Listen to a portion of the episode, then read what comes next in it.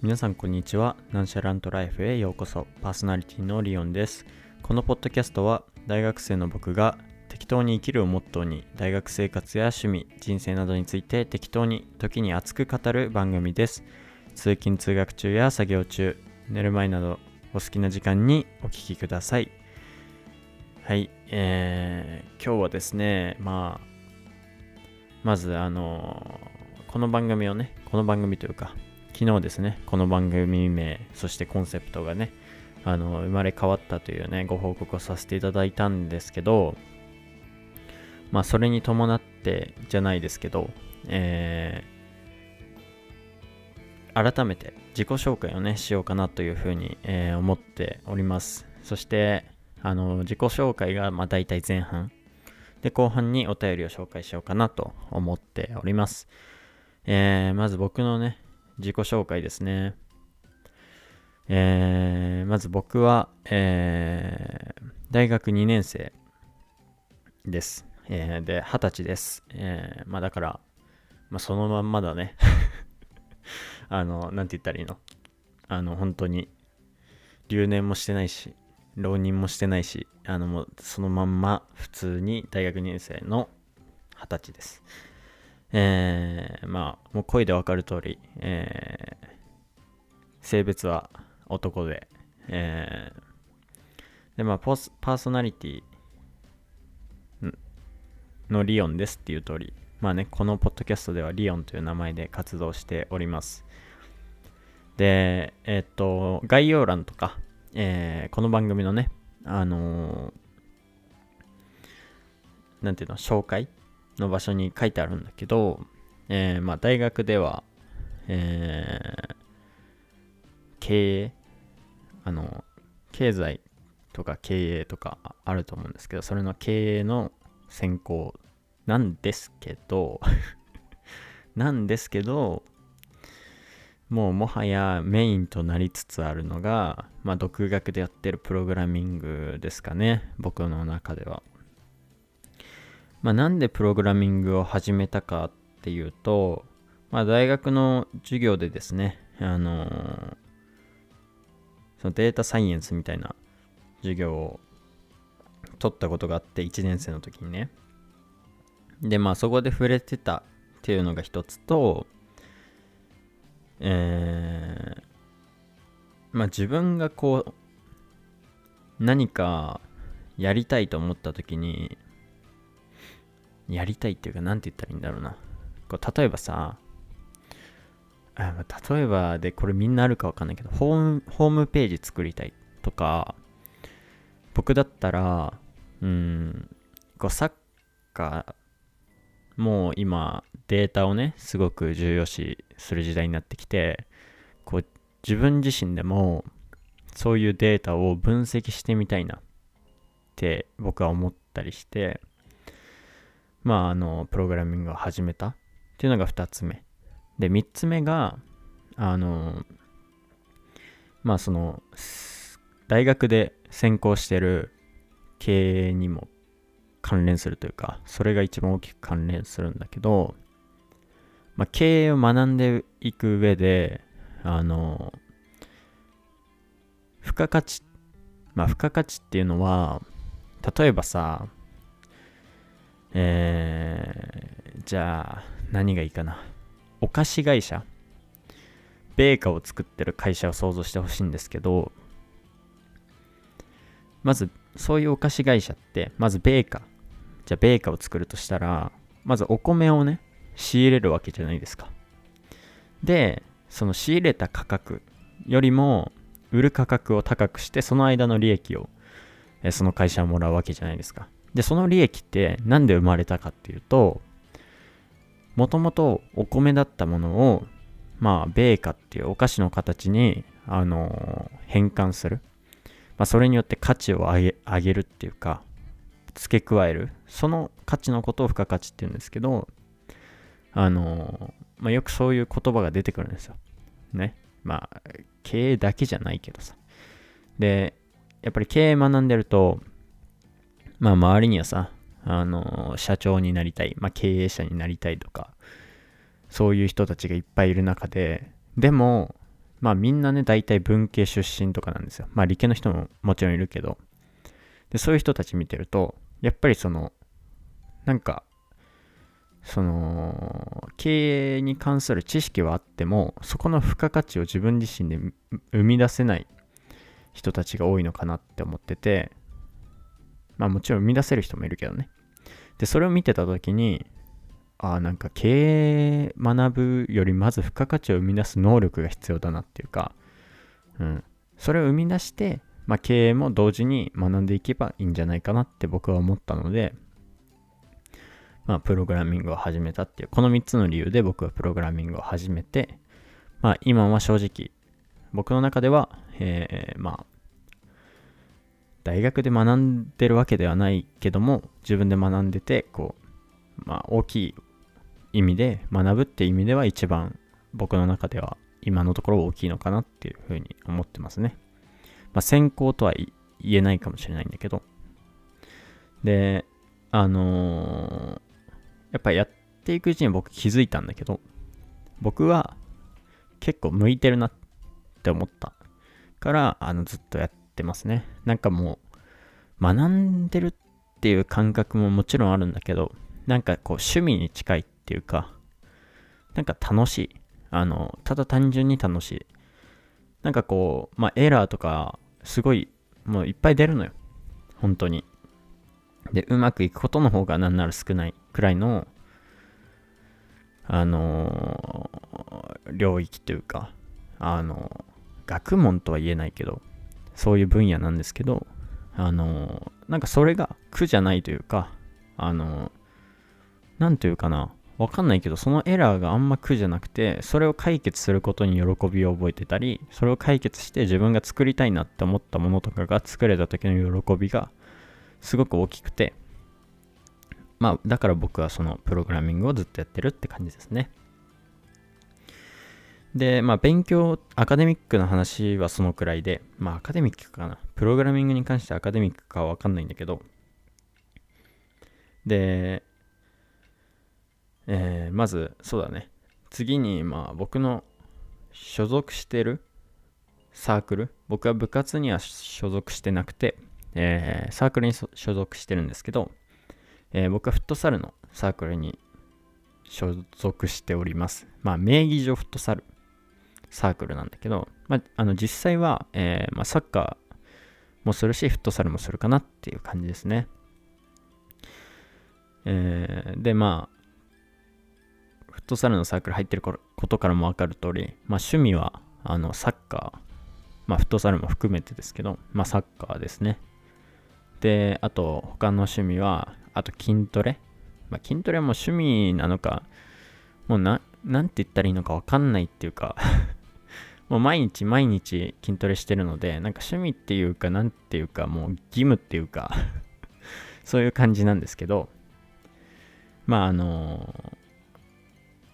まあその一応趣味の中に含めると筋トレ。とあと読書。とかまああと他にも、まあ、さっき言ったプログラミングも趣味に入ってくるのかもしれないしあとはなんだろうな。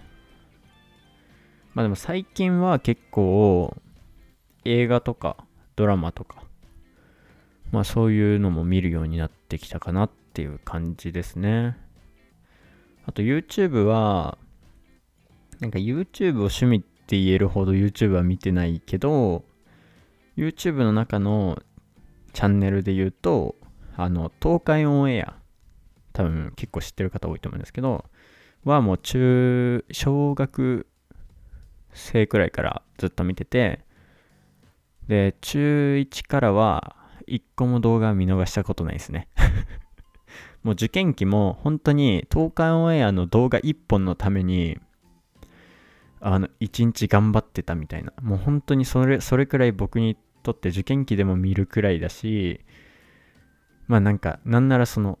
きつい受験期をその一本をご褒美に頑張ってたまであるチャンネルですね。だからまあ、もうなんか、ちょっと東海オンエアの笑いが染みついちゃってる感じはちょっとしますけど。うん。と、あと大学生になってからハマったのが、花金カップルっていう、まあ、いわばカップル YouTuber なんですけど、僕の中ではなんかそういう位置づけではないっていうか、なんか普通のカップル YouTuber とは全然違う感じの2人で、なんかすごい、うん、なんて言ったらいいんだろうな。まあ、人生のお手本、そんな大きいものではないかもしれないけど、なんかそういう人たちでいろいろ価値観、いいと思う価値観を持ってる人たちで、だから僕はその2つのチャンネルだけは YouTube で見てますね。それ以外は 特に見ないって感じですね。もうあの、東海オンエアに関しては、あの、夜、夜っていうか最近は朝になっちゃったけど、朝ごはん食べてる時で、花金カップルは、まあ、夜とか、くつろぐ時間に見るって感じですかね。それ以外特に YouTube 開くことは、なんかこう動画を見るっていう観点ではなくて、あの、勉強するときとかに、こう、study with me とか、なんかそういうこう、なんだろうな、カフェミュージックとかそういうのを聞くことはありますけど、それ以外でなんかこう、エンタメ的な要素で見ることはないですかね、趣味としては。まあでも趣味はそんな感じかな、僕は。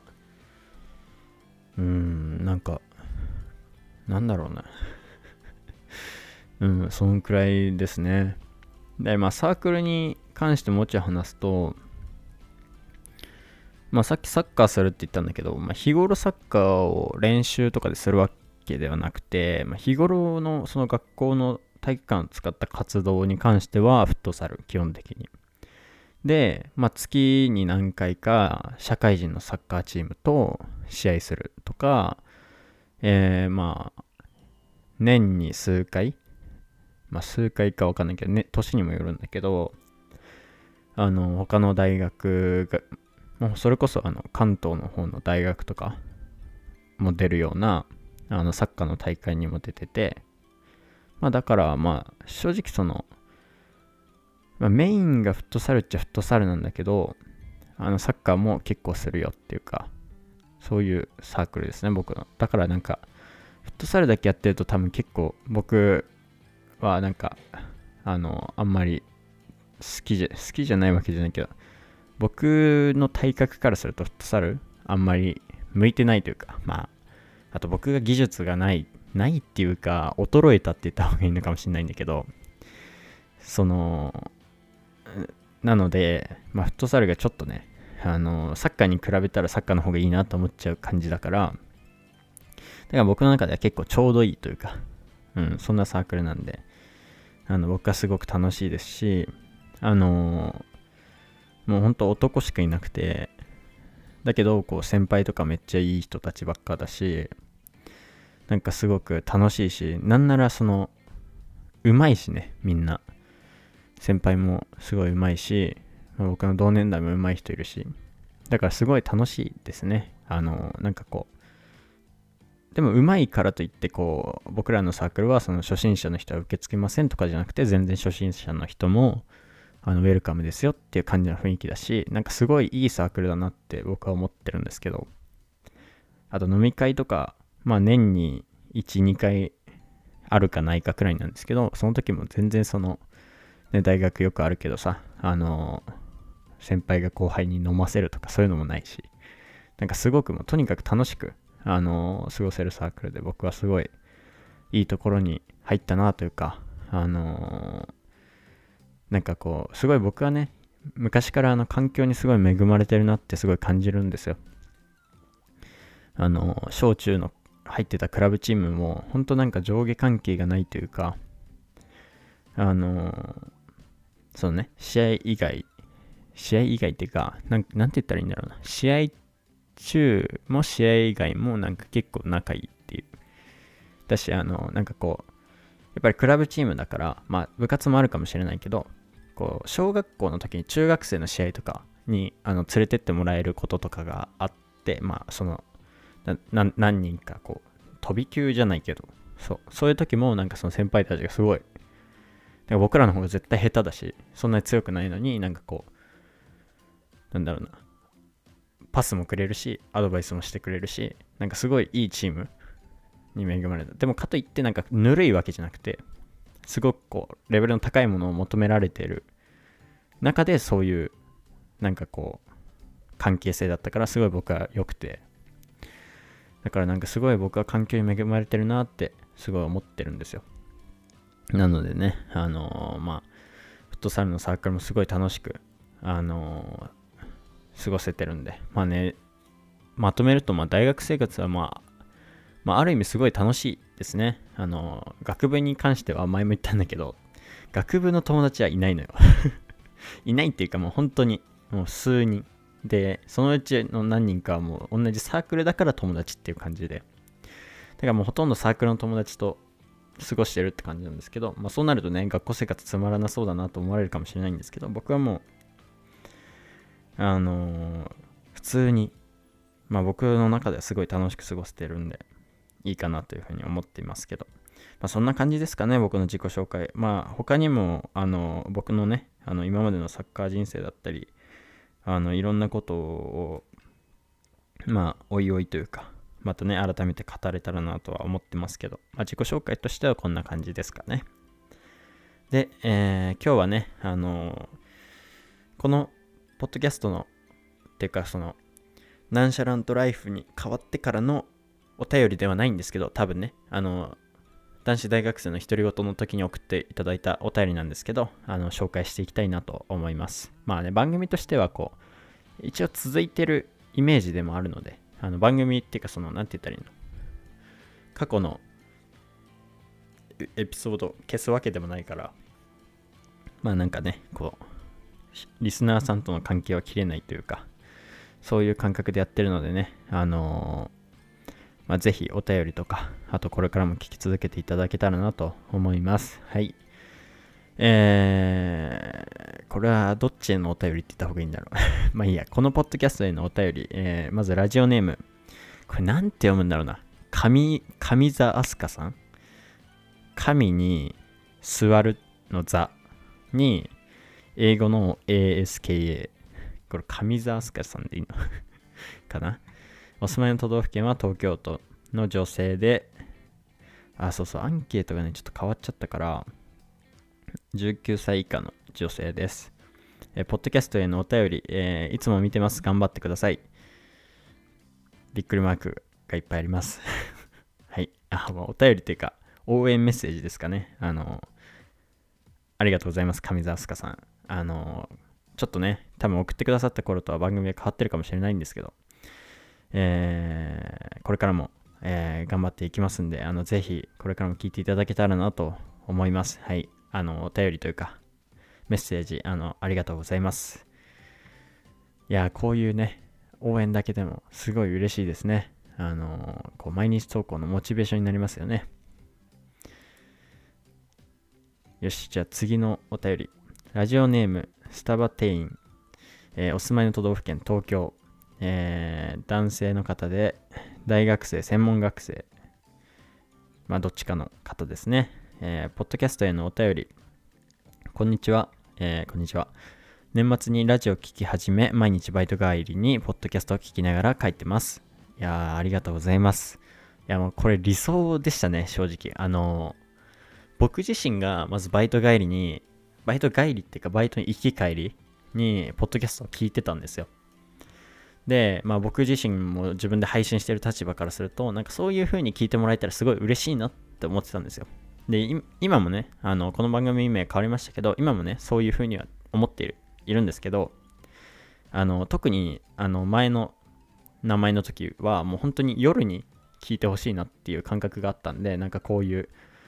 時に聞いてくれるのはすごいね、理想というか、嬉しいなって思います。あの、これからも、あの、ぜひ聞いてもらえたら嬉しいです。えー、今回2月に東京に来られるということでおすすめスポットを提案したいと思います。ありがとうございます。あのー、まずこれね、ちょっと話しておかなきゃいけないことがあって、えー、最近聞き始めた方とか、あのー、このエピソードより前のエピソード聞いてない方には、がわかんないかもしれないんですけど、あの数回前のポッドキャストで、あの僕がね、2月に東京行くんで、あのおすすめのスポットを教えてください皆さんにね、こう、お便りで教えてくださいっていう風に僕が言ったんですよ。なので、あの、多分ね、あの、スタバ店員さんは、あの、送ってくれたんだと思うんですけど、まあね、そういう、あの、背景がありまして、こういう多分お便りを送ってくださいました。えー、ちょっとお便りの続き読みますね。えーまずヘルプや研修で何度か代官山のスタバでバイトしたのですが平日でも日中に席が結構埋まってて外のテラスくらいしかない感じなのでもし早く行けるのであれば11時前には行った方がいいかもです、えー夜景は豊洲ぐるり公園がおすすめです。人通りが少ない上に夜景も最高なのですごくおすすめです、えーサウナは僕はまだ行ったことないんですが友達曰く、えーこれなんて読むの？泉天空有明ガーデン。これちょっと後でちょっと読み終わったら調べるね。がおすすめらしいです。わら、えー豊洲の公園と近いのでぜひ行ってみてください。ぜひ友達と東京を満喫してください。これからもラジオ楽しみにしています。えー、スタバ店員さんお便りありがとうございます。えー、すごい。めちゃめちゃありがたい。このお便りは、本当に。だし、いや、ラジオね、これからも聞いていただけると嬉しいです。はい。でね、まず、この、僕がね、代官山のスタバ、スタバじゃねえ、間違えた。ツタヤにね、絶対行きたいっていう話したんですよ。で、あの、僕はね、まあ、平日と休日またいで行くから、まあ、平日行けば大丈夫だろうって心の中で思ってたんだけど、こういう情報をもらって、あ本当ありがたかったなと思いますね、先に。行く前にもらって、11時前に行った方がいいんだね。うん。多分、その、僕は結構、なんだろうな、朝早く起きて行動したいタイプだから、だし、あれ、でも、ツタヤってさ、10時からとかかな。だからもう空いてすぐ行けるようにした方がいいって感じだよね、多分、そうなると。だし、まあそうなんだね。席がほんと埋まってるんだ。ってことは、もう、早く行って、カフェ入っちゃって本読んでるのが一番いいのかな。いや、でもな、本、本、本見るの楽しいんだよな。いや、そんな早く本選べるかな。いやでもまあそうですね。早めにそうだね。カフェとか行くんなら早めの方がいいよね。多分あの本買って帰るくらいなら多分あれだよね。あの大丈夫って感じだよね。まあもし遅くなったら本だけ選んで。あのカフェとか寄らずにあのてかまあそこでは本だけ買ってまあそのちょっと外観ぐるっとしてあのまあ他のねカフェとかに行って読むとかでもいいからね。まあそこはちょっと工夫してって感じですけど。いやこういう情報をいただけて本当ありがたいです。あのマジでそのあれだよね。僕さこう旅行とか行った時に思うんだけどさ。マジで地元の人っていうかそこに住んでる人たちの情報ってマジで強いよね。本当に。そういう情報の方がさなんならネットより信憑性は絶対あるから。だからなんか逆にさあのー前々回のポッドキャストでも話したけどノープランにしてさ本当は現地行って現地の人に聞き込んでっていうか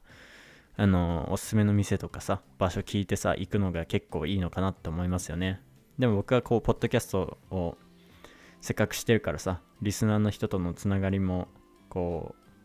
あったらいいなって思うしなんかこうもうこれでこのポッドキャストでこうその現地に行く前に聞けるっていうのはすごい大きいなって思います。ありがとうございます。で夜景は豊洲ぐるり公園がおすすめです、えー人通りが少ない上に夜景も最高なのですごくおすすめです。いいですね。いやマジでこういうの求めてた。いやいいねマジで。ここね絶対行くわ。もうここは確定だね。豊洲ぐるり公園ね。もう絶対行きます。はい。だかな何よりいいのがさこの人通りが少ないっていうのがめっちゃいいよね。僕あんま人混み好きじゃないからあのまあなんかこう前から言ってるけどさまああんまり他の人にも興味ないしなんかこうなんだろうなすごいことしてるんだけど影で生きてたいみたいなのを理想としてる人間だからそうなんかこういうの最高ですね。ありがとうございます。ここは絶対行きます。で、えーサウナは僕は行ったことないんですが友達曰くこれこれなんて読むんだろう。ちょっと調べますね。これなんて読む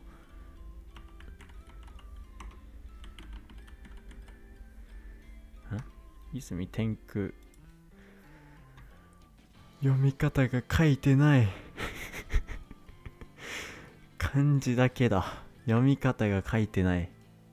これ合ってんの？読み方ちょっと、書い、書いてない。えこれ読み方なんて読むんだろう？マジで。わかんねえわ。泉天空の湯有明ガーデンって書いてありますね。うわ、なんか良さそう、めっちゃ。ここも行こう。混んでんのかな、ここは。どうなんだろう。予約制とか？ではないっ。ぽいね。混んではな。でもめっちゃ夜までやってる。24時間営業で、サウナは朝5時から次の日の1時半まで。すごいな。へえ。めっちゃいいじゃん、ここ。てか、なんなら、なんか泊まれるって書いてあるよね、ここ。え、泊まれるって書いてあったんだけど、今。泊まれんのかな泊まんのありだな。これめっちゃいいじゃん。これ友達と一泊くらいしたいね、普通に。まあ、みんながいいって言えばだけど。あ、マジでいいな。サウナも行けるしね。あの、スタバ店員さん、ありがとうございます。えー、まあ、この、豊洲グリリ公園と、この、泉天空有明ガーデンで合ってるのかわかんないんだけど そこはね、絶対行きます。あの、もう確定で いやー、いいこと聞きましたね。で、あと、代官山のツタヤは多分行くは行くんですけど、まあ、あの、行く時間をね、ほんと考えないとって感じですよね。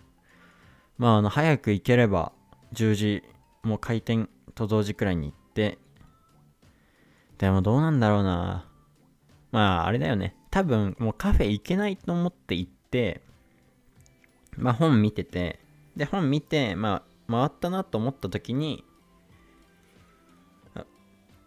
あの、なんて言ったらいいの？カフェが空いてたらカフェ行けばいいし、空いてなかったら、まあ、他の場所に一回出て他の場所行けばいいしって感じですよね。まあそういう方向で行きたいなと思います。えー、スタバティンさん、ありがとうございます。あの、本当に東京の旅行に役立つ情報ばっかでありがとうございます。えー、これからも、てか、またね、お便りお願いします。えー、ラジオもね、これからも聞いてください。まあ、今日はお便り紹介はこの辺でというか、えー、このポッドキャストでは、えー、お便りを募集してますんで、あのね、概要欄の Google フォームから、あの、ぜひ、皆さん、あの、お送りください。はい。まあ、あと、ちょっと数分あるんで、えー、まあ、さっきの自己紹介の続きじゃないんですけど、まあ、最近あったことと自己紹介関連することで話そうかなと思うんですけど、僕の最近のポッドキャストでちょっと話したんですけど、話したんですけど、悩みで朝起きれないみたいな話してたと思うんですけど、あのー、やっぱりこう寝る前と起きるとき、起きた後とかのやっぱ習慣が大事だなと思って最近直し始めて、で、なんかこう直し始めてから新たな楽しみが増えて、あのー、そのね、お風呂に入ってから2時間後に寝るようにすると睡眠の質が上がるらしいんですけど、その2時間は、まあ僕はもうね、寝る前だし、ブルーライトを見ないようにしてるんですよ。で、その時間何するかっていうと、読書なんですよ。でもその時間がもう最高すぎて本 当にね、もうね、ななんて言ったらいいんだろう、もうリラックスってこういうことか、みたいな。だし、なんかこう、なんだろうな、僕今まで、まあ、読書はするって言っても、あんまりその小説とかを読ん読んでこなかったわけではないけど、まあ、どちらかというとこう、なんだろうな。日常に役立つ知識とかが入ってたり、あとはビジネス書みたいなものを読んでたんですけど、なんかね、やっぱ夜に小説読むと、面白い、すごい。なんか面白いっていうかこう、物語に入りやすいっていうか、すごい僕の中ではね、いい時間だなってそう、それこそなんかリラックスミュージックみたいな Spotify にあるから、それを流しながら、本を読むその2時間、まあ1時間半ちょいくらいがもうほんと幸せで、だからなんか、まあ新たな、もともと読書好きで、まあ趣味とも言ってるからあれなんだけど、でもマジで面白いなと思いますね。なんか面白いっていうかすごいいい時間だなって思いますね。まあぜひ皆さんもね、なんかこう寝る前ね、あのー、まああのブルーライトっていうか、まあ、スマホ見たい気持ちもね、わかりますけど、YouTube とかね。でも意外とこう、プチデジタルデトックスみたいな感じで、スマホを使わないで、あの、読書だったり、ぼーっとする時間を作ってみるとね、いいかなと思います。はい。えー、今日は、えー、まあ、こんな感じでね、えー、終わりにしたいなと思います。えエピソード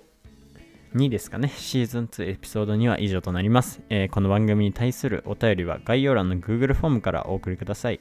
え番組のフォローもよろしくお願いします。それでは次回のエピソード3でお会いしましょう。またね